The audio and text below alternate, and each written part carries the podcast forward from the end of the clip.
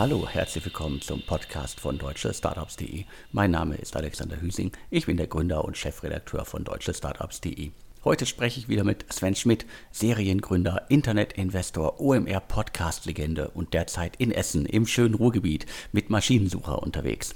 Unser heutiger Sponsor kommt auch aus dem Ruhrgebiet. Es ist Start to Grow. Und hier auch direkt die Werbebotschaft. Habt ihr eine technologische oder digitale Geschäftsidee? Braucht ihr noch Unterstützung bei der Umsetzung? Fehlt eurem Businessplan noch der letzte Schliff? In jedem Fall seid ihr bei Start to Grow richtig. Start to Grow begleitet euren Weg zum erfolgreichen Unternehmen und bietet optimales Coaching, interessante Events, beste Kontakte zu Wirtschaft, Wissenschaft und Kapital sowie die Chance auf hohe Geldpreise. Der nächste Gründungswettbewerb von Start to Grow startet am 22. Januar 2021. Meldet euch jetzt direkt an unter www.starttogrow.de. Die Teilnahme ist kostenfrei. Und zur Sicherheit hier noch einmal die URL start2grow.de. Macht mit, es lohnt sich. Start to Grow ist auf jeden Fall einer der richtig, richtig tollen, grandiosen Gründungswettbewerbe, die es in Deutschland gibt. Das machen die schon etliche Jahre. Es kommt aus Dortmund, aber ist natürlich nicht nur für Startups aus Dortmund interessant, sondern für alle Startups bundesweit. Ja, auch von mir großen Dank ähm, an Start to Grow. Ähm, die TU Dortmund, natürlich eine der führenden Informatik-Unis in Deutschland. Äh, da macht es natürlich auch sehr viel Sinn zu sagen, da fördere ich dann in dem Umfeld ähm, Gründungen und daher super Ansatz und äh, kann ich nur sagen, jeder, der Interesse hat, äh, bewirbt euch, macht damit. Ja, aber jetzt, äh, Alex, direkt wieder zu dem heißen Thema, äh, Gorillas App, ja, oder Gorillas kurz gesagt. Vielleicht nochmal ganz kurz. Eigentlich müssten das alle Hörer schon wissen, was die machen, aber vielleicht nochmal in 30 Sekunden. Nochmal ganz schnell Gorillas, also das Hype-Startup schlechthin aus Berlin. Eine Art rollender Supermarkt in den USA hat äh, GoPuff das äh, System, das Konzept ganz groß gemacht, ist äh, innerhalb kürzester Zeit äh, äh, zum wirklich äh, milliardenschweren Unternehmen gebracht und jetzt auch seit einiger Zeit in Berlin aktiv und für mich so das heißeste Thema E-Commerce auf die ganz schnelle Tour. Ich kann innerhalb von zehn Minuten Minuten mir Lebensmittel nach Hause bestellen und das alles angeblich zu Supermarktpreisen. Ja, wir hatten ja berichtet, dass ähm, Insight ähm, potenziell äh, in Gorillas investieren würde. Da hieß es immer, die hätten ein Termsheet auf den Tisch gelegt mit einer Investitionssumme von 30 Millionen US-Dollar. Ja, und jetzt sagt der Wiener Flurfunk, Insight sei nochmal überboten worden, und zwar von Q2 Management, ähm, einem auch äh, sehr großen, ich sage jetzt mal, Mischung aus Growth Investor und Hedgefonds aus den USA, wo unter anderem Dan Rose, ehemaliger Facebook Top Manager sozusagen aktiv ist. Ja, und die hätten 40 Millionen Dollar jetzt investiert auf einer sogenannten Pre-Money-Bewertung von 160. Das heißt, die Post-Money-Bewertung ist 200. Also anders ausgedrückt, die hätten dann 20 Prozent bekommen für ihre 40 Millionen. Ähm, ja, und äh, wie gesagt, äh, die Berliner Gerüchte sagen, Kultur Management ist ja auch investiert in der Schoko-App, ähm, diesem, sage ich mal, ähm, transaktionalen, ja, WhatsApp-artigen Messenger ähm, für Restaurants, die dann dort im Endeffekt äh, ihre Lebensmittel und Co. bestellen können. Und da heißt es, dass der Gründer von Schoko, Daniel Kahab, der hätte damit die Intro gemacht. Wir wissen nicht, ob das stimmt, aber das ist, geht zumindest in Berlin als Gerücht rum. Und neben dieser Investitionsrunde können wir auch äh, ein paar KPIs verkünden, denn wir haben gesprochen mit Leuten, die mit dem aktuellen Deck von Gorillas vertraut sind. Und da heißt es bisher drei Zentren. Der Plan sei es, auf 700 Zentren sozusagen zu expandieren. Was ist ein Zentrum oder was damit gemeint? Letztendlich ist das dann der lokale Laden oder die das, das, das lokale Lager. Und da gibt es bisher wohl zwei in Berlin und eins in Köln. Und die Gründer hätten 700 Standorte ähm, identifiziert, wo die Dichte ausreichend sei. Was heißt Dichte? Das heißt, wie viele Leute wohnen um so ein Lager. Und damit kann man dann äh, ableiten, potenziell, welche Bestellfrequenz man da erreichen kann pro Ausfahrer denn da gibt es sozusagen so eine Zahl, die muss man erreichen, damit man das profitabel gestalten kann. Da heißt es so drei bis vier wir haben gehört, äh, ungefähr 400 Orders pro Tag, stark wachsend über die drei Zentren. Das wären dann also ja, so knappe 150 Orders äh, pro Zentrum pro Tag aktuell. Ähm, und äh, sozusagen Warenkorbgröße so 20 bis 25 Euro. Also letztendlich reden wir halt über einen GMV, wie gesagt, stark steigend, aber der GMV noch 8, in Anführungsstrichen, nur 8.000 bis 10.000 Euro und dennoch diese hohe Bewertung. Das zeigt natürlich, wie heiß das Thema ist, wie gut das Thema sozusagen auch ähm, bei den Investoren aufgrund des Erfolgs von GoPuff und natürlich auch Getir in der Türkei ankommt, wie die Gründer scheinbar auch extrem gut pitchen können. Da kommt irgendwie alles zusammen, sicherlich auch die hohe Börsenbewertung von Delivery Hero, die ja mit den D-Markets auch versuchen, dauert Fuß zu fassen und auch sehr viel Geld da rein investieren. Also einfach ähm, sehr, sehr spannend. GoPuff hat ja jetzt auch letztendlich ähm, Läden gekauft, die primär da ähm, so, so Alkoholikerläden in den USA, einmal eine Lizenzfrage, sicherlich aber auch, um hochmargige Alkoholiker ausliefern zu können. Da sieht man, wo potenziell die Reise hingeht, wo da Investoren vermuten, wo da die Marge ist ja, alles spannend und man muss auch hier sagen, ein Riesenerfolg für den Berliner Super Angel Christoph Mehr, denn der hat wohl, dessen Runde war wohl auf einer Bewertung Post-Money von knappen 10 Millionen US-Dollar. Wenn die Zahlen jetzt alle stimmen, ja, hat sich die Bewertung seitdem mehr als versechzehnfacht innerhalb von Monaten. Das ist natürlich immer für einen VC oder einen Business Angel ein Monstererfolg. Ja, die sogenannte IRR-Rate, ähm, die kann man sich eigentlich gar nicht ausrechnen, so hoch ist die. Daher Glückwunsch an Christoph Meyer, der da einfach ein sehr, sehr gutes Näschen bewiesen hat. Und ja, wir drücken natürlich Daumen, dass der Rollout, der jetzt wahrscheinlich mit diesen 40 Millionen Dollar angegangen wird, dass der erfolgreich sein wird. Alex, dass du dann irgendwann auch sozusagen in den Genuss kommst, dass die Gorillas bei dir liefern. Genau, ich warte drauf. Ich bin gespannt, wann sie sich äh, in dem Berliner Wedding trauen. Also ich finde 200 Millionen für ein Startup, das gefühlt irgendwie äh, vorgestern an den Start gegangen ist, das ist schon richtig Irrsinn. Das zeigt aber auch, äh, und das ist sicherlich ja auch deutlich durch Corona befeuert worden jetzt, wie, wie viel Spiel noch, wie viel Fantasie noch in dem Segment für Lebensmittellieferungen drin ist. Also Flaschenpost hat's vorgemacht. Ähm, Delivery Hero zeigt es ja, wo man alles irgendwie liefern kann und wie wichtig das alles sein kann. Und wenn man halt innerhalb von kürzester Zeit schafft, in Deutschland ein Startup aufzubauen, das auf eine 200 äh, Millionen Dollar Bewertung kommt, nach, wie gesagt, gefühlt vorgestern an den Start gegangen, dann ist das auf jeden Fall Wahnsinn. Aber natürlich die Erwartungshaltung der Investoren, die werden jetzt dann auch extrem groß sein und da muss das Team jetzt einfach mal richtig, richtig viel liefern. Ja, aber es zeigt ja auch mal wieder, dass Geld kein Engpass ist, wenn das Thema heiß ist, wenn das Team gut pitchen kann wenn das alles zusammenkommt und ähm, dann ist auch nicht die Frage, gibt es da einen deutschen Investor, sondern dann ist da genügend Kapital vorhanden. Und das ist natürlich auch klasse, auch nochmal, zeigt auch nochmal, ähm, dass da der Standort Deutschland attraktiv ist für Investoren, auch aus dem Ausland. Und also mich freut es und einfach super, ähm, dass sich da eine eigene deutsche Firma ähm, entwickelt. Und ich finde es klasse, wir bleiben dran. Ich persönlich wenn mich Leute fragen, ja, sage ich immer, boah, also äh, für den Kunden sicherlich ein Top-Service.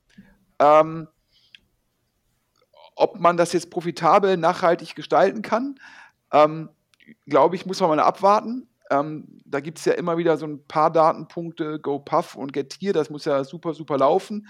Auf der anderen Seite in Deutschland letztendlich dann äh, die Bereitschaft für so eine Leistung zu zahlen, sei es entweder über, höher, über höhere Stückpreise, also sprich, dass dann irgendwie äh, äh, der Schokoriegel 30, 40 Cent mehr kostet oder dass man eine Versandgebühr oder Liefergebühr zahlt, ist ja in Deutschland bei den bisherigen Modellen hat sich das nicht immer bewahrheitet, dass diese Zahlungsbereitschaft da ist. Daher ist so ein bisschen die Frage, ist das Modell der Gorillas, also diese Lieferung innerhalb kürzester Zeit, ist dafür die Zahlungsbereitschaft da oder ist halt in einer neuen Zielgruppe, nennen wir sie mal Millennials, ja, ist da die Teilungsbereitschaft da? Da bin ich mal gespannt, ja, wie gut man das Modell außerhalb von Berlin Mitte ähm, verankern kann. Und aber ich finde es auf jeden Fall super, dass sowas ausprobiert wird und dass man das auch so ambitioniert angeht. Und ja, bei Flaschenpost ist es ja auch, ja, letztendlich aufgegangen, ja, unter anderem ja auch bei Flaschenpost Sherry Ventures investiert.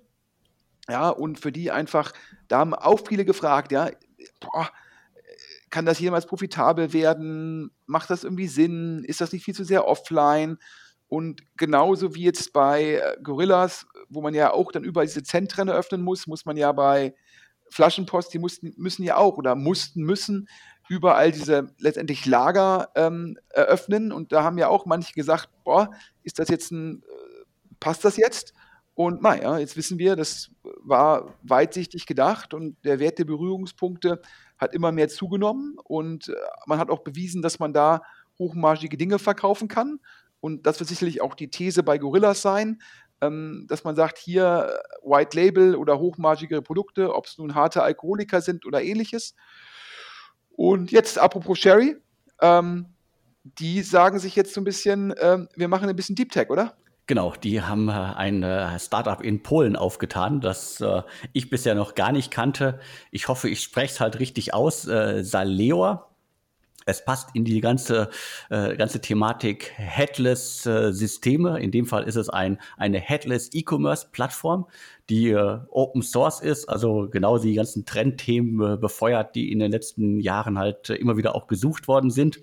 Also beim Thema Headless fällt mir halt direkt Contentful ein, äh, und anderem auch äh, Commerce Tools, die ja beide irgendwie einmal, glaube ich, 80 Millionen Dollar und einmal 130 Millionen Euro bekommen haben. Das heißt, äh, Headless-Systeme, egal ob jetzt Customer Relationship Management oder halt E-Commerce, sind ein Riesenthema seit einiger Zeit und Cherry scheint jetzt etwas in Polen entdeckt zu haben zu dem Thema.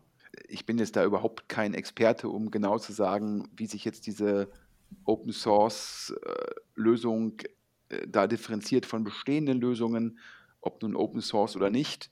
Ähm, aber scheinbar hat die Firma mit ihrer Lösung irgendwie sehr gute Traktion und äh, generell der Trend geht natürlich auch in gewissen Rahmen zu Open Source und dann zu sagen, ich monetarisiere ähm, über Service oder halt äh, verifizierte Updates. Und ähm, ja, ich glaube natürlich auch durch Corona hat natürlich der generelle E-Commerce-Markt nochmal unglaublichen Rückenwind bekommen. Und äh, sicherlich profitiert dann auch jeder Anbieter, der da, ich sag mal, die Schaufeln in dem Segment produziert, profitiert natürlich auch so ein bisschen von der Nachfrage, in, in dem noch mehr Leute zum einen sagen, ich will jetzt doch noch einen eigenen E-Commerce-Shop haben. Und das zweite ist wahrscheinlich, ich möchte meinen bestehenden E-Commerce-Shop irgendwie updaten und dann gibt es vielleicht irgendwie technologisch so ein Headless System, ja, vielleicht dann nochmal aus Perspektive mancher nochmal einen relevanten Vorteil. Und daher ein spannendes Investment, weil ja Sherry eigentlich immer sehr, sehr konsumentenfokussiert ist und, glaube ich, bisher auch nicht so viel in Polen gemacht hat. Und jetzt sagen die halt hier eher Deep Tech und dann Polen, ähm, um das zu machen. Das wird schon ein sehr, sehr spannendes Thema sein. Ähm, wir haben bisher nicht herausfinden können, wie groß die Investitionssumme ist und wir haben versuchen auch noch zu recherchieren, was so die KPIs sind, wie viele Leute nutzen das, wie viele sind davon zahlend, äh, wie stark wächst das. Also wer da Hinweise hat, ähm, gerne an äh, podcast.deutschestartups.de. Ähm, also gerade wenn jetzt wir hier einen Hörer haben, der auch genau sagen kann, was ist der Vorteil da, dann tragen wir das gerne nach. Wir wollten jetzt nur exklusiv verkünden, dass Sherry da ähm, die Seed-Runde gemacht hat. Und Alex, wir hatten ja im letzten Podcast auch schon über das Hamburger Startup Textu gesprochen. Richtig, das hatten wir schon quasi angekündigt, äh, dass da was kommt. Wir können jetzt gleich hier noch äh, reichlich Details liefern. Das Startup ist 2016 gegründet worden und äh, die kümmern sich darum, dass sie Online-Händlern ermöglichen, internationale Umsatzsteuerverpflichtungen halt zu automatisieren. Also auch ein Thema E-Commerce was sicherlich für viele Shop-Anbieter extrem wichtig ist. Textu hat da eine Anwendung, um das Ganze automatisiert äh, vonstatten durchzuziehen und dementsprechend auch spannendes Thema. Der HTGF war da schon investiert. Ansonsten gab es da noch keine großen Runden und die kommt jetzt. Wir hatten ja gesagt, da gab es eine Shortlist, ähm, weil es unglaubliche Nachfrage gab auf Textu von Investorenseite. Das ist natürlich auch ein auch die letztendlich, letztendlich eine SaaS-Lösung, dann so ein bisschen, sage ich mal, Fintech, dann natürlich der E-Commerce-Rückenwind. Auch da kommt vieles zusammen, ein sehr starkes Team, was lange, glaube ich, daran gearbeitet hat, diese Lösung unglaublich rund zu machen und natürlich dadurch auch durch die Qualität der Lösung auch Markteintrittsbarrieren aufgebaut. Ja, und wir hatten schon gesagt, dass ähm, Excel Partners da auf der Shortlist stehen würde. Und, ähm, und nach unseren Informationen hat man sich jetzt äh, sozusagen für Excel-Partners entschieden. Das ist jetzt äh, meines Erachtens nicht überraschend, ähm, äh, denn letztendlich, äh, und vielleicht kann man mir da Subjektivität vorwerfen, da ich ja mal viereinhalb Jahre Venture-Partner bei Excel in London war, äh, sicherlich Index und Excel ähm, werden sicherlich als die führenden europäischen VCs wahrgenommen und dementsprechend ein sehr starkes Signaling und das sogenannte Folgefinanzierungsrisiko, wenn man einmal so einen großen Namen an Bord hat, ist ähm, natürlich auch sehr gering. Daher kann man die Entscheidung der Gründer äh, sehr gut nachvollziehen. Ja, und daher glaube ich, ist das jetzt hier schon verkündungsreif. Also Excel investiert in Textu und äh, nach meinem Verständnis wollten da auch viele andere VCs gerne mitmachen und zum Schluss haben sie gesagt, ich möchte auch nur einen kleinen Teil mitmachen. Ähm, aber ähm, Excel, das war auch schon damals, als ich für die gearbeitet habe, immer deren Strategie zu sagen, wenn wir von einem Team, von einem Thema komplett überzeugt sind, dann sind wir auch bereit, die Runde alleine anzuführen, denn sozusagen wir brauchen da keine Validierung ähm, von Dritten. Und daher Glückwunsch an alle Beteiligten, auch Glückwunsch an den HTGF, Glückwunsch an den Investmentmanager vom HTGF, der das Thema halt früh gesehen hat, super betreut hat. Also muss man auch sagen, ähm, da haben auch andere VCs, deutsche VCs, vor zwei, drei Jahren schon mal intensiv draufgeschaut und haben sich damals dagegen entschieden. Und das ist ein Thema, was halt jetzt gekommen ist und der HTGF hat das sehr früh erkannt. Also da Glückwunsch sozusagen auch von uns an den HTGF. Ja, wir machen weiter, Alex. Viele Themen heute, auch wieder viele exklusive Themen. Wir hatten ja schon mal über Anydesk gesprochen. Ich würde sagen, Anydesk in Anführungsstrichen so ein bisschen das Team aus Teamviewer sozusagen heraus, ja, ich ein bisschen, sage ich mal, nochmal einen Teamviewer auf sozusagen neuer Technologie gegründet. Richtig, so würde ich es auch beschreiben, quasi der junge äh, Teamviewer, Angreifer. Und ich glaube, da gilt ja auch äh, für äh, andere Startups. Wir haben gerade hier über das Cherry Investment in Polen gesprochen. Ich glaube, es wachsen halt immer wieder halt neue Leute ran in Unternehmen, die auch neue Tools ausprobieren wollen und auch scharf sind auf neue Tools und die dann vielleicht nicht irgendwie, auch wenn Teamviewer ja noch einigermaßen ein junges Unternehmen ist, Dementsprechend gibt es da immer noch genug Ansätze und da Teamviewer und Co. irgendwie sehr schnell groß geworden sind, sind da immer wieder auch Lücken im Markt. Wir hatten schon mehrmals über das Unternehmen berichtet. Äh, Inside Partners hatte schon investiert, EQT Ventures und äh, mehrere Business Angel, da sind schon etliche Millionen reingeflossen. Startup aus äh, Stuttgart und dementsprechend, also äh, spannendes Unternehmen in einem sehr spannenden Segment und äh, wir können es immer wieder nur wiederholen. Corona-bedingt halt auch eins der Themen, die extrem Rückenwind bekommen haben in den letzten Monaten. Und dementsprechend wundert mich das nicht, dass sich da halt auch wieder was Neues tut. Ja, also, äh, also letztendlich Anydesk natürlich genauso wie äh, ob es der E-Commerce-Anbieter oder E-Commerce-Software-Anbieter Saleo ist oder ob es Textu ist, natürlich auch ein Corona-Profiteur. Das ist natürlich jetzt, Profiteur ist jetzt vielleicht der unpassende Ausdruck, aber eine, eine Firma, die natürlich von den Veränderungen, die Corona bewirkt hat, profitiert. Es geht ja, ob es nun Zoom ist, ob es Teamviewer ist. Natürlich auch Anydesk ähm, profitiert als Toolanbieter ja, äh, davon.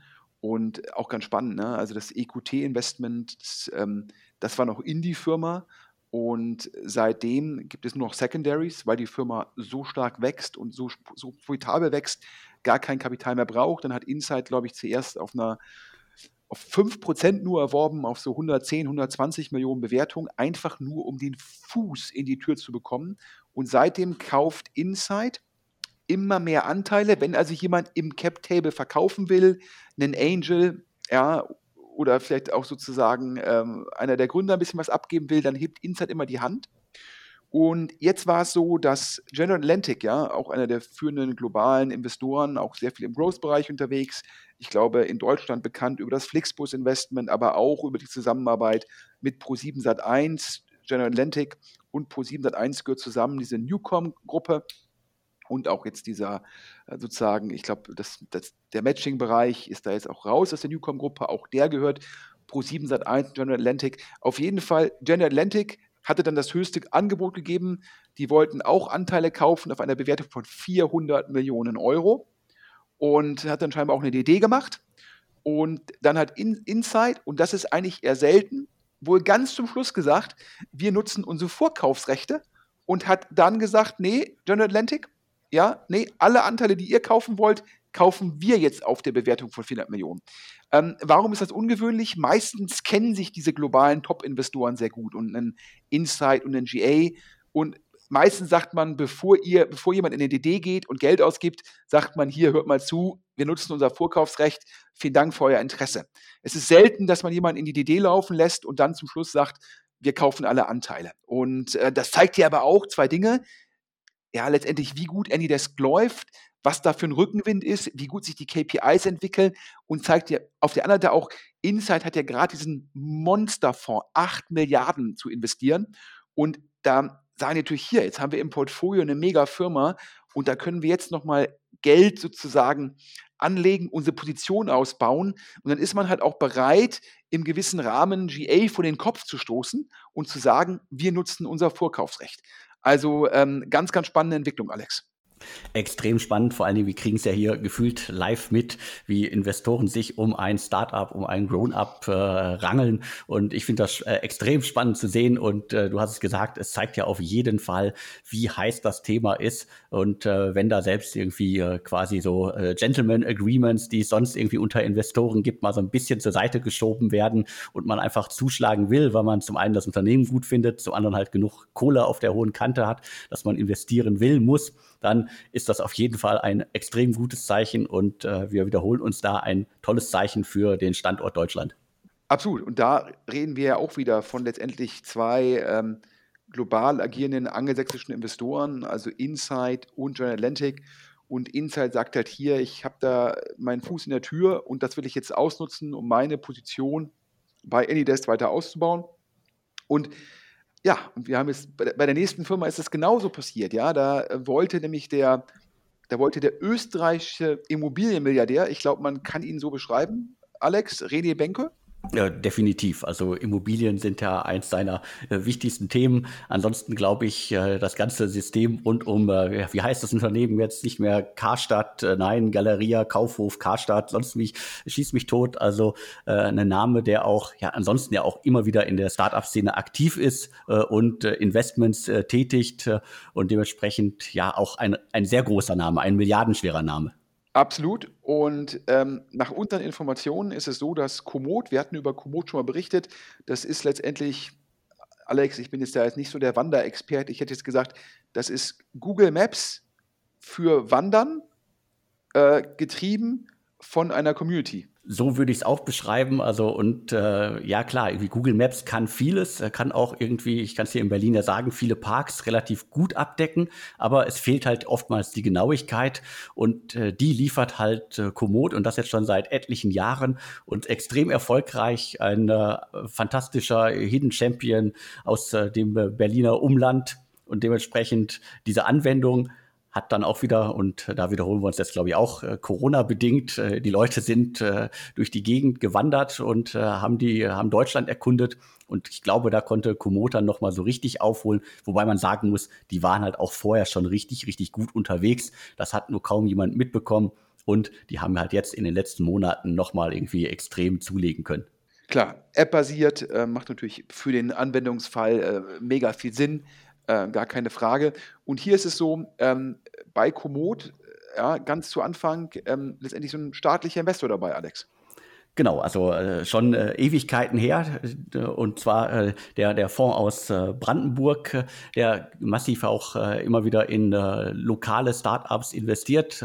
Ich ich würde es jetzt nicht Wirtschaftsförderung nennen, aber halt so nah dran ist. Und dementsprechend, da konnte Komoot halt schon vor sehr, sehr langer Zeit einfach mal, glaube ich, sehr wenig Geld einsammeln. Wir haben gehört, dass die halt letztendlich gezwungen waren, gezwungen sind, nach zehn Jahren Investments auch zu verkaufen und Komoot sozusagen schon lange dabei. Ähm, und das ist natürlich immer schade, wenn man eine Firma, die dann gerade anfängt, mega zu wachsen, wenn man da verkaufen muss, nach, wie gesagt, immer nur alles äh, Informationen, die uns von Hörern zugetragen werden. Ähm, scheinbar Komoot dieses Jahr mit 20 bis 25 Millionen Euro Umsatz und mit einer sehr, sehr gesunden EBIT-Marge, also angeblich ja, zweistelliger Millionen EBIT. Und diese Anteile sind also jetzt sozusagen zum Verkauf gekommen. Und da haben wir halt gehört, dass halt René Benkel, ja, äh, ja ich glaube, ob nun Kaufhof, Karstadt oder die ganzen Immobilienthemen oder die äh, Übernahmen von E-Commerce-Firmen, also einfach äh, jemand, der sehr oft in der Presse ist und sicherlich einer der bekanntesten Österreicher. Der wollte also diese Anteile erwerben. Und auch hier ja, ist es dazu gekommen, dass jemand aus dem Cap-Table seine Vorkaufsrechte gezogen hat, und zwar der June Fund. Und ähm, ja, äh, gar nicht so bekannt, aber äh, sehr, sehr umtriebig, nach Hörensagen extremst erfolgreich.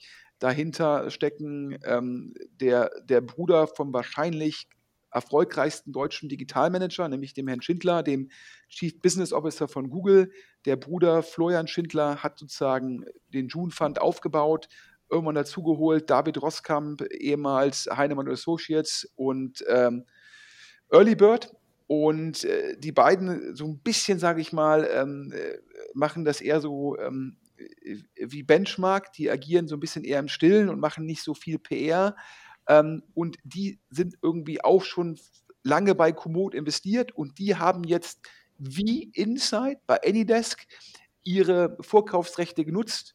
Und äh, so ist René Benke nicht zum Zug gekommen, sondern der June Fund hat alle Anteile, die da zum Verkauf standen, von Komoot erworben. Und äh, da ist unser Marktverständnis, dass es da eigentlich global nur noch einen Konkurrenten gibt.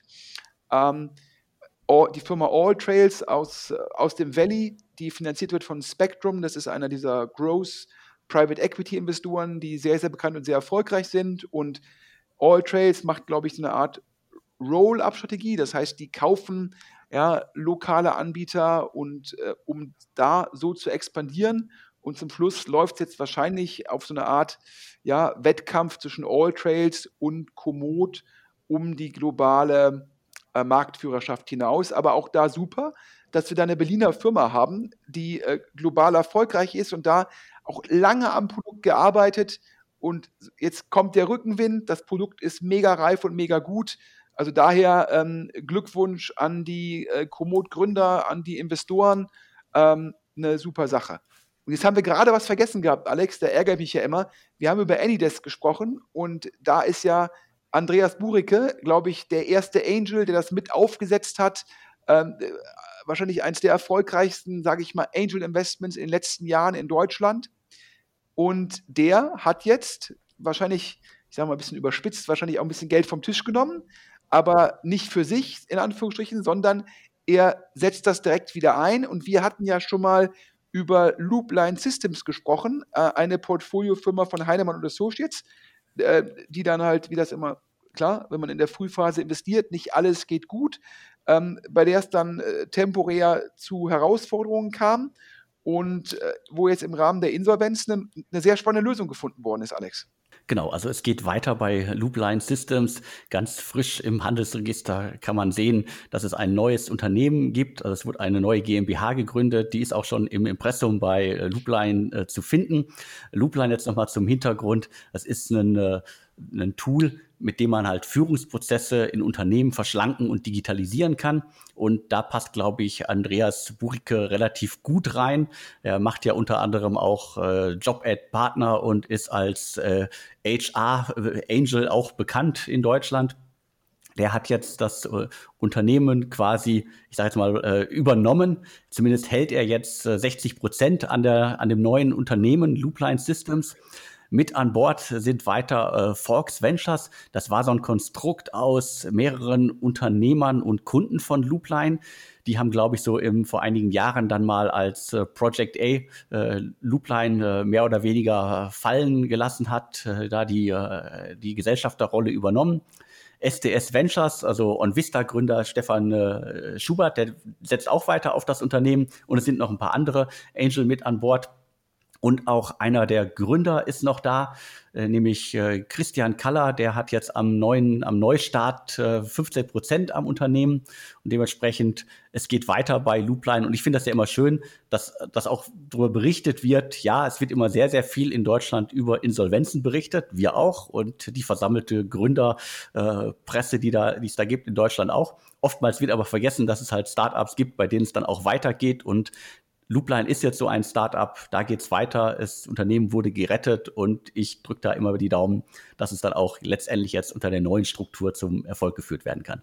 Habt ihr eine technologische oder digitale Geschäftsidee? Braucht ihr noch Unterstützung bei der Umsetzung? Fehlt eurem Businessplan noch der letzte Schliff? In jedem Fall seid ihr bei Start to Grow richtig. Start to Grow begleitet euren Weg zum erfolgreichen Unternehmen und bietet optimales Coaching, interessante Events, beste Kontakte zu Wirtschaft, Wissenschaft und Kapital sowie die Chance auf hohe Geldpreise. Der nächste Gründungswettbewerb von Start to Grow startet am 22. Januar 2021. Meldet euch jetzt direkt an unter www.starttogrow.de. Die Teilnahme ist kostenfrei. Ja, ich glaube, Andreas Burike der richtige Mann dafür, hat bewiesen, was er für ein gutes Näschen hat bei Anydesk. Erstens, zweitens, ähm, jemand, der letztendlich äh, im Bereich Vertrieb von Online-Stellenanzeigen in Deutschland oder in Europa ähm, mit seinen Firmen führend ist. Drittens, der natürlich im HR-Bereich unglaublich viele Investments hat. Also ich glaube, wenn es jemanden gibt, der das sozusagen jetzt wieder perfekt aufsetzen kann, dann er plus Stefan Schubert, der ja auch bei Movinga schon mal bewiesen hat, ähm, dass er in der Lage ist, Firmen erfolgreich zu restrukturieren. Daher glaube ich ein super Cap-Table ähm, und vielleicht ja jetzt auch nochmal durch, auch wenn wir uns jetzt anhören wie eine Schallplatte mit Sprung, vielleicht durch Corona jetzt auch der Rückenwind, der richtige Zeitpunkt, um mit Loopline nochmal so richtig Erfolg zu haben. Also daher ähm, uns freut das und hört sich an wie eine sehr runde, sehr runde Sache. Ja, jetzt kommen wir zu zumindest einer Firma, die genau das Gegenteil von einem Corona-Profiteur ist, nämlich der Urban Sports Club. Urban Sports Club, Alex, ich sag mal so, wie so eine Art Meta-Layer über Fitnessstudio und Sporteinrichtungen, dass man nicht mehr an eine Lösung gebunden ist, sondern dass man ganz viele verschiedene Lösungen nutzen kann. Genau, ich kaufe mir bei dem Urban Sports Club meine Mitgliedschaft äh, für, sagen wir, Hunderte, wenn nicht äh, Tausende Studios, Sportarten, äh, Angebote, Kurse und kann die halt überall in den Partnerstudios halt machen, indem ich mich halt als Mitglied von, vom Urban Sports Club ausweise.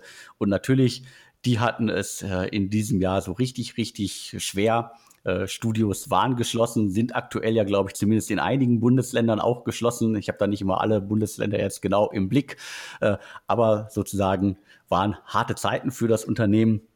Die hatten schon sehr viel Geld äh, aufgenommen, haben aber auch schon äh, sehr viele Übernahmen getätigt. Das heißt, die haben immer sehr viele Baustellen im Unternehmen gehabt. Ich glaube, so zu, zumindest hatte ich das Gefühl, dass sie durch die erste Krise relativ ja, mehr oder weniger gut durchgekommen sind. Sie haben einiges gemacht, sie haben andere Dinge anders gemacht und haben ein paar Sachen auch umgestellt.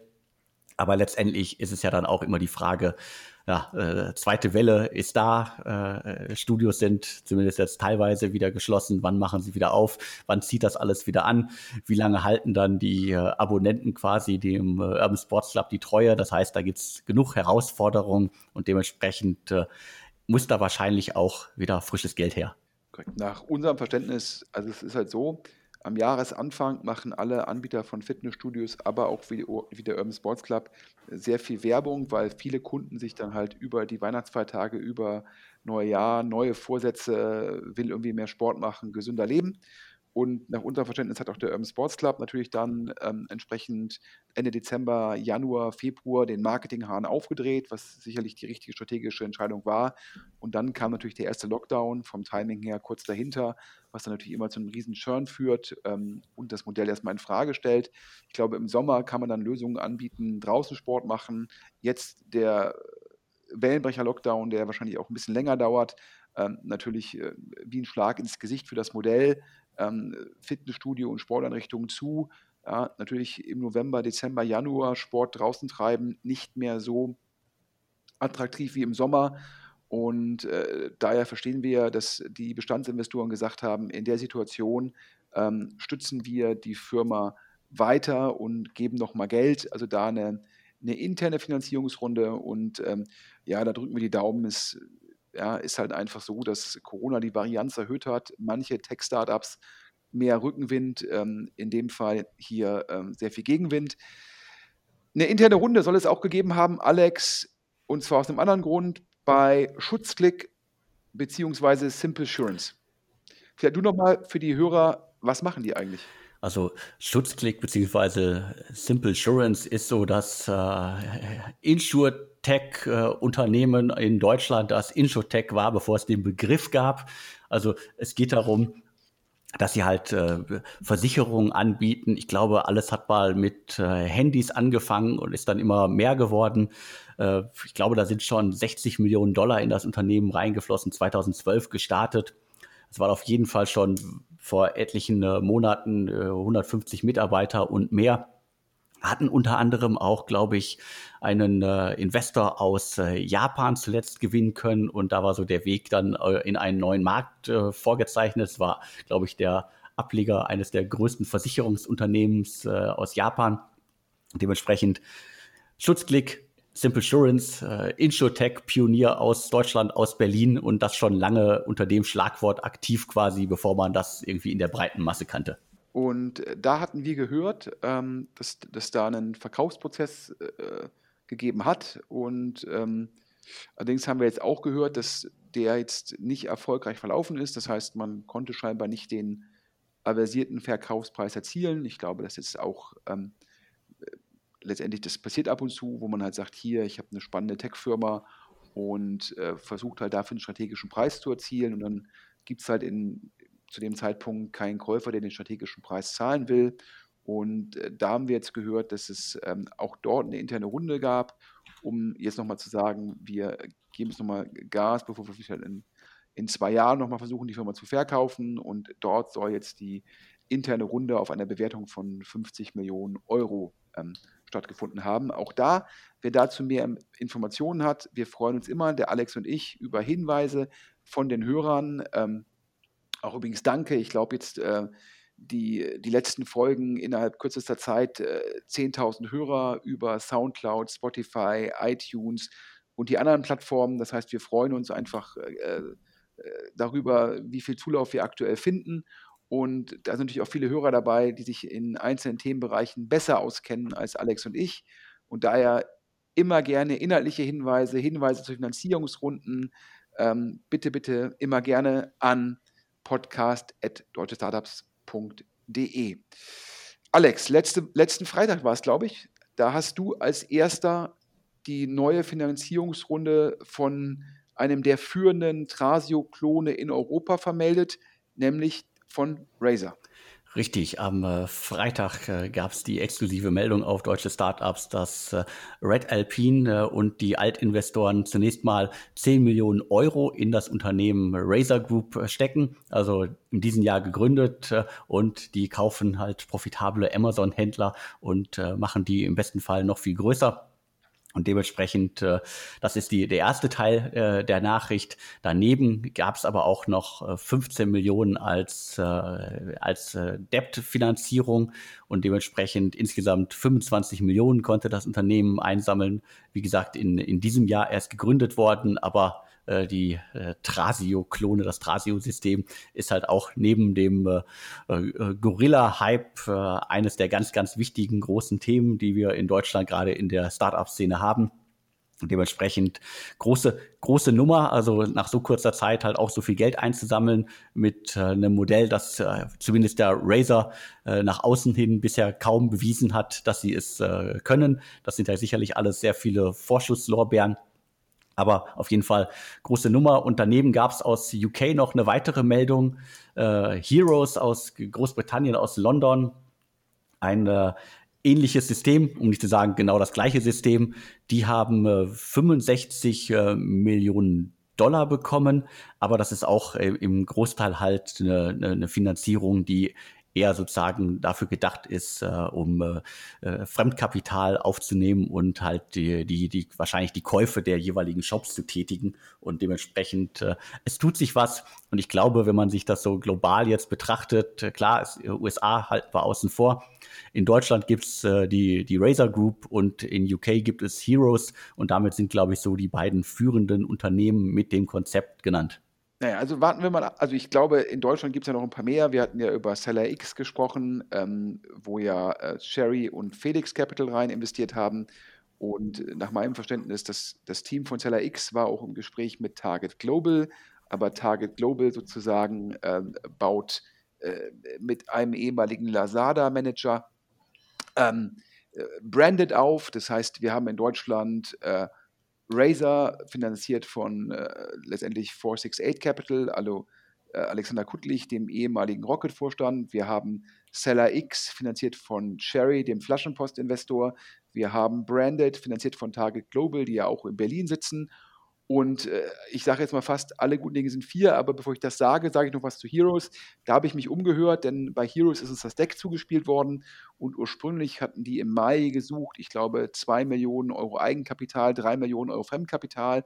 Und jetzt wird eine 65 Millionen Dollar US-Runde, ähm, 65 äh, Millionen Dollar Runde verkündet. Und da sagen mir alle Experten, das wird so ein bisschen PR sein und wahrscheinlich eher sowas wie 10 Millionen Eigenkapital im ersten Schritt sowas wie 15 Millionen ähm, Fremdkapital und der Rest ist dann an Bedingungen geknüpft, also an Milestones. Das heißt, Heroes versucht über die Kommunikation die Marktführerschaft sozusagen ähm, zu, für sich zu beanspruchen und natürlich auch das Funding von anderen Anbietern so ein bisschen schwieriger zu machen. Ähm, natürlich auch in so einem Markt sind dann, ähm, der halt sehr kompetitiv ist. Wir reden ja in Deutschland von vier, fünf relevanten Anbietern. Wir reden in England von zwei, drei, vier relevanten Anbietern. Ich weiß jetzt gar nicht, wie es in Frankreich ist, aber wir reden sicherlich in Europa von 20 Anbietern in dem Segment. Und da geht es natürlich darum, über PR, über Kommunikation auch zu sagen, schaut her, ich bin der Größte, ich habe das meiste Geld, wenn du deine Firma verkaufen willst, melde dich bei mir, weil ich kann am meisten zahlen, weil ich habe die meiste Kohle. Also clever von Heroes, wie sie das letzte Woche PR-seitig gespielt haben. Aber wir können jetzt hier noch exklusiv verkünden, Alex, du hast da recherchiert, die Nummer 4 in Deutschland wahrscheinlich von einem ehemaligen Glossybox-Gründer. Du hast die Details. Richtig, also ich mache die, äh, ich mach die Liste jetzt nochmal voll. Also wir haben in, in Deutschland haben wir Brands United, wir haben die Razer Group, wir haben Seller X und es gibt mit Thirsty und Celos noch zwei Unternehmen, die zumindest Websites haben, äh, wo aber kein Impressum drauf ist äh, und irgendwie nach außen hin wirklich nicht mal klar ist, welche handelnden Personen das überhaupt machen. Also es gibt noch nicht mal äh, eine GmbH in, äh, in, äh, bei den letztgenannten Unternehmen, die für irgendwas verantwortlich ist. Das sind sozusagen so die Bekannten. Du hast noch das Branded von Target Global genannt. Also da wird sicherlich auch noch was Großes kommen. Und jetzt kommt halt noch ein äh, weiterer äh, Klon, der im kompletten Stealth-Mode unterwegs ist. Äh, und äh, Charles von äh, Abercron ist da der, der Macher im Hintergrund. Er selber will gar nichts dazu sagen. Er will am liebsten auch gar nicht, dass er genannt wird oder das Unternehmen genannt wird, beziehungsweise dass er irgendwie in den Vordergrund gestellt wird. Aber wenn man halt irgendwie Glossybox-Gründer ist und einen Trasio-Klon macht, dann kommt man halt nicht drum herum, dass man einfach genannt wird als Gründer, weil das äh, deutet ja darauf hin, dass er da auch noch was Großes vorhat. Äh, wie gesagt, komplett im Stealth-Mode. Er will gar nichts äh, erzählen. Er will nicht mal, dass seine Person in den Vordergrund gerückt wird. Aber dementsprechend, ich kann mir schon vorstellen, dass er da weiter ist, als vielleicht der ein oder andere meint, weil ich hatte nämlich auch schon gehört, so, ja, der hat das gemacht, aber ich glaube, das macht er gar nicht mehr, nachdem er gesehen hat, was da alles los ist. Ich glaube, dass er da weiter dran tüftelt und das Ganze läuft unter den Namen Orange Brands. Also ist wahrscheinlich der Projektname. Schauen, ob es dann auch letztendlich äh, der Name bleibt, unter dem das äh, Unternehmen dann dauerhaft im Markt aktiv ist. Und vor allen Dingen bleibt halt spannend, welche Investoren er dafür an Bord äh, holen kann, weil das deutet ja alles darauf hin. Also ich glaube, wer in dem Segment bestehen will, braucht auf jeden Fall tiefe Taschen. Und ich in den letzten Wochen haben sich halt einige Leute aus dem äh, Shop-Umfeld bei mir genannt. Die haben mir die Listen geschickt von äh, äh, Unternehmen, die alle gerade versuchen, sie aufzukaufen. Also das kann, glaube ich, für einige Anbieter im Segment, glaube ich, gerade ein Vollzeitjob sein, irgendwie, wenn sie alle E-Mails beantworten wollen, wer sie alles kaufen will und wer da noch alles unterwegs sind. Also du hast gesagt, es gibt da neben den jetzt hier äh, wahrscheinlich so den den zehn, den wir irgendwie in Europa kennen, gibt es wahrscheinlich noch mal doppelt so viele und auch ein paar alteingesessene Firmen sind da auch unterwegs, äh, die zumindest irgendwie ansatzweise in das Segment wollen. Das heißt, äh, da tut sich noch einiges und wir sehen da sicherlich noch ganz, ganz viel und vor allen Dingen glaube ich, wir sehen da noch ganz, ganz viel Finanzierungsrunden. Also ganz wichtig, zwei Punkte. Also A, wer jetzt in den Markt geht, braucht auch einen Investor, weil der Investor ihm hilft, Fremdkapital aufzunehmen. Das ist meistens eine Bedingung, ja, das ist ein Signaling, eine Vertrauensfrage, dass eine Bank oder ein Venture Debt Investor oder ein anderer FK-Geber einem Geld gibt, dass im Cap Table auch ein Investor ist, der ins Equity investiert hat, weil dann sozusagen ist das Geld ja noch dahinter im Risiko, was wiederum beim FK-Geber für Vertrauen sorgt. Das ist sozusagen der Grund, ja, warum man da auch einen Investor braucht, weil ohne das Fremdkapital ist es, glaube ich, sehr schwierig, bei dem Modell schnell zu wachsen und auch das Ganze ohne Leverage dann so attraktiv zu gestalten, ist auch dann ein wahrscheinlich zu dickes Brett. Das ist Punkt eins. Punkt zwei, wir werden sicherlich in dem Segment eine Konsolidierung sehen. Wir werden jetzt sehen, wer kann kaufen, wer kann integrieren, wer kann es wirklich erfolgreich machen. Und diese Firmen werden dann, dann die anderen Firmen aufkaufen, wenn wir einen kleineren Anbieter haben, der vielleicht sechs, sieben Anbieter gekauft hat, der wird dann weiterverkaufen an den größeren. Das heißt, es ist ein Modell, was fast zwangsläufig eine Marktkonsolidierung eingeba eingebaut hat. Und Punkt drei, du hast es gerade angesprochen, ähm, wenn ich mit VC spreche betreffend des deutschen Marktes, die sagen mir alle, die nennen mir alle immer die drei Anbieter, Razer, Seller X und Branded von Target Global. Aber sie sagen auch, es gibt halt zwei alteingesessene Anbieter, auf die man aufpassen muss.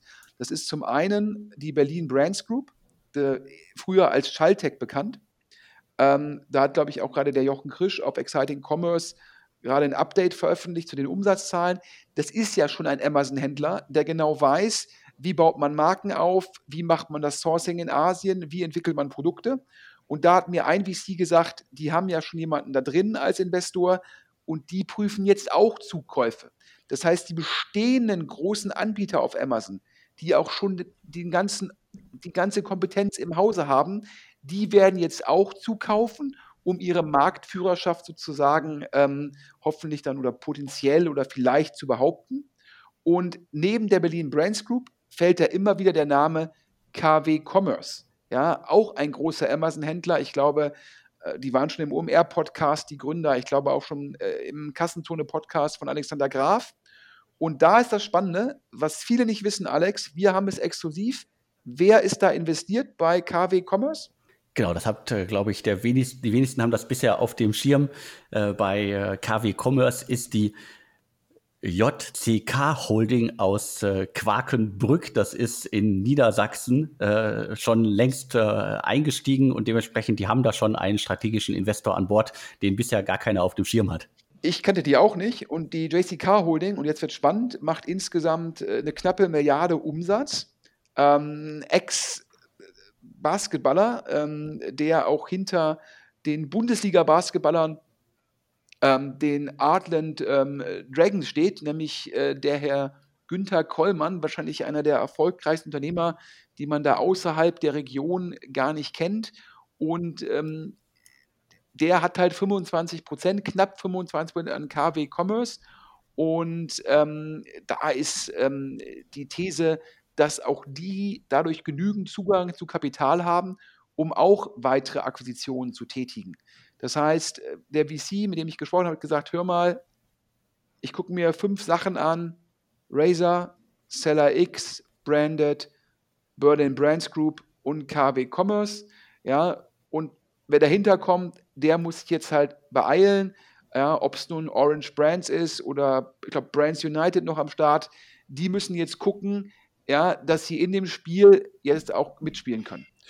Ja, es bleibt mega spannend und ich glaube, wir haben mit einem heißen Thema angefangen. Ich fasse es nochmal einmal kurz zusammen. Wir haben angefangen mit Co2-Management, milliardenschwerer Hedgefonds, Growth Investor, wo der ehemalige Facebook-Top-Manager Dan Rose aktiv ist, investieren 40 Millionen Dollar in Gorillas auf einer Pre-Money-Bewertung von 160. Das heißt, Gorillas hat jetzt eine Bewertung von 200 Millionen Dollar.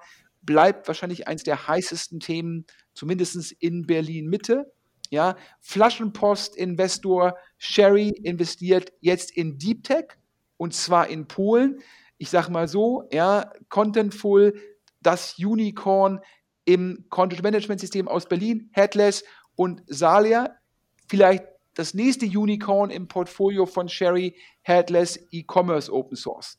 Dann, wir hatten es schon verkündet, Excel Partners war auf der Shortlist von Text2 und Textu aus Hamburg hat sich für Excel Partners entschieden. Ja, die machen da jetzt die Runde. Wenig überraschend, neben Index sicherlich mit die stärkste Marke in Europa. Dann, eher ungewöhnlich, ja, einer der globalen Top-Investoren sticht einen anderen globalen Top-Investor aus durch das Ziehen der Vorkaufsrechte. Inside kauft alle Secondary-Anteile bei Anydesk auf eine Bewertung von 400 Millionen und lässt General Atlantic keinen Anteil. Das zeigt, wie kompetitiv der Markt ist, zeigt, wie attraktiv Anydesk ist als Investment und zeigt auch, dass Insight 8 Millionen zu, investiert hat, zu investieren hat. Und da werden dann sozusagen die Handschuhe teilweise abgelegt. Das gleiche passiert bei einem deutschen Hidden Champion Komoot, scheinbar zweistelliger Millionen EBIT dieses Jahr und da mussten, musste ein äh, Frühphasenfonds verkaufen und auch um die Anteile, da wollte ein österreichischer Milliardär zuschlagen. Aber der June Fund, sozusagen einer der führenden deutschen VCs, die kaum einer kennt, unter der Leitung von Florian Schindler, hat die Vorkaufsrechte sich sichern können, als einer, hat die Vorkaufsrechte ausgeübt, die man hatte als einer der ersten Investoren. Dann, es gab interne Runden beim Urban Sports Club. Eine der Firmen, wir reden ja hier oftmals über Firmen, die sozusagen von den Auswirkungen von Corona profitieren der Urban Sports Club natürlich hart getroffen von Corona, daher die interne Runde. Dann gab es auch bei Schutzklick Simple, Assurance äh, eine interne Runde, damit man da nochmal ins Wachstum investieren kann, um dann vielleicht den Trade Sale in zwei Jahren zu realisieren. Der HR Super Angel Andreas Burike, auch bei Anydesk, äh, wahrscheinlich eines der erfolgreichsten Angel Investments aller Zeiten dabei, äh, rettet Loopline Systems und baut das unter anderem mit Stefan Schubert, der Restrukturierungserfahrung hat bei Movinga und natürlich bekannt als der OnVista-Gründer. Die machen jetzt einen neuen Anlauf bei Loopline.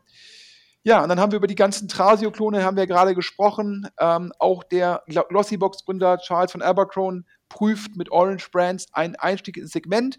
Und exklusiv haben wir verkündet, ja, die, die kaum bekannte ähm, Holding ähm, JCK von Günter Kollmann und ich glaube seinen Söhnen David und Johannes Kollmann ja, ist mit knapp 25 Prozent bei KW Commerce investiert.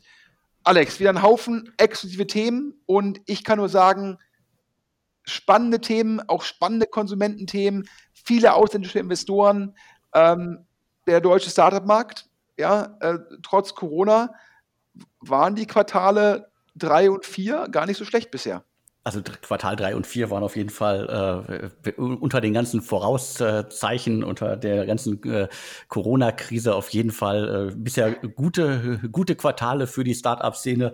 Das, das lässt sich doch sehen. Und äh, man sieht aber auch, dass es halt auch auf ganz bestimmte Themen geht und äh, dass wir natürlich, wir haben äh, einige Krisengewinnler, wir haben aber auch äh, Unternehmen, die verloren haben und dementsprechend jetzt dann vielleicht eher nochmal äh, auf die äh, äh, bisherigen Bestandsinvestoren angewiesen sind.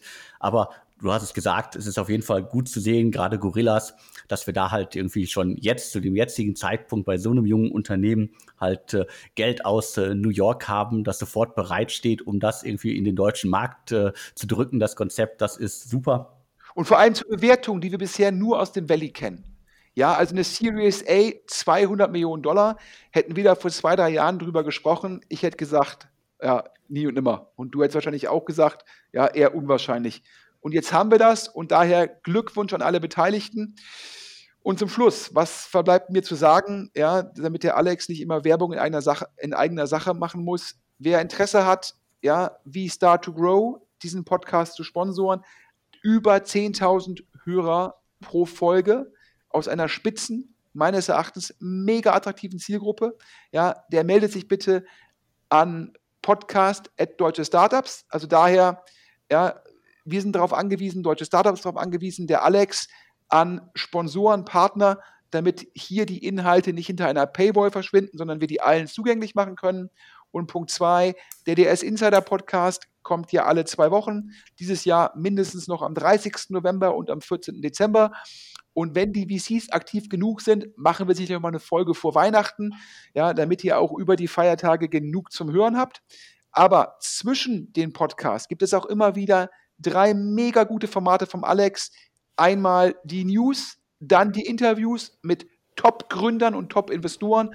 Und das dritte, auch sehr, sehr spannend, da gibt der Alexander jungen Firmen die Möglichkeit, letztendlich zum Elevator Pitch, also zum Fahrstuhl Pitch, in 90 Sekunden sich selbst vorzustellen.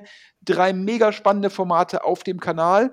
hört rein, denn ich muss mal sagen, der Alex, wie der sich engagiert, ja, ob es ist für Startups im Ruhrpott oder in Köln oder für junge Startups, ohne dass letztendlich mit einem monetären Hintergrund der Alexander Hüsing, ja, verdient für mich die Unterstützung. Also daher bitte guckt, dass ihr euch die Formate anhört. Ich finde super Content. Ja, vielen Dank für die Blumen. Ich bedanke mich jetzt bei Start to Grow, die die heutige Ausgabe gesponsert haben. Wer an einem wirklich tollen Gründungswettbewerb mitmachen möchte, kann sich bis zum äh, kann sich jetzt bewerben. Das Ganze startet am 22. Januar. Das heißt, ihr habt noch ein bisschen Zeit. Geht unter www.starttogrow.de und bewerbt euch. Und das macht uns glücklich und vor allen Dingen macht den Sponsor glücklich. Und ich gucke ja immer so ein bisschen neidisch von Essen nach Dortmund, an die TU Dortmund. Ja, also ich glaube, ähm, wenn man im in Anführungsstrichen Ruhrpott ähm, eine Tech-Firma gründen will, dann muss man schon sagen, ist Dortmund mit diesen Top-Informatik-Absolventen ein unglaublich guter Standort. Also daher ähm, meine Glückwünsche da nach Dortmund. Ja, damit sind wir durch für diese Ausgabe und mir bleibt jetzt nur noch zu sagen, vielen Dank fürs Zuhören und tschüss. Guten Wochenstart. Tschüss.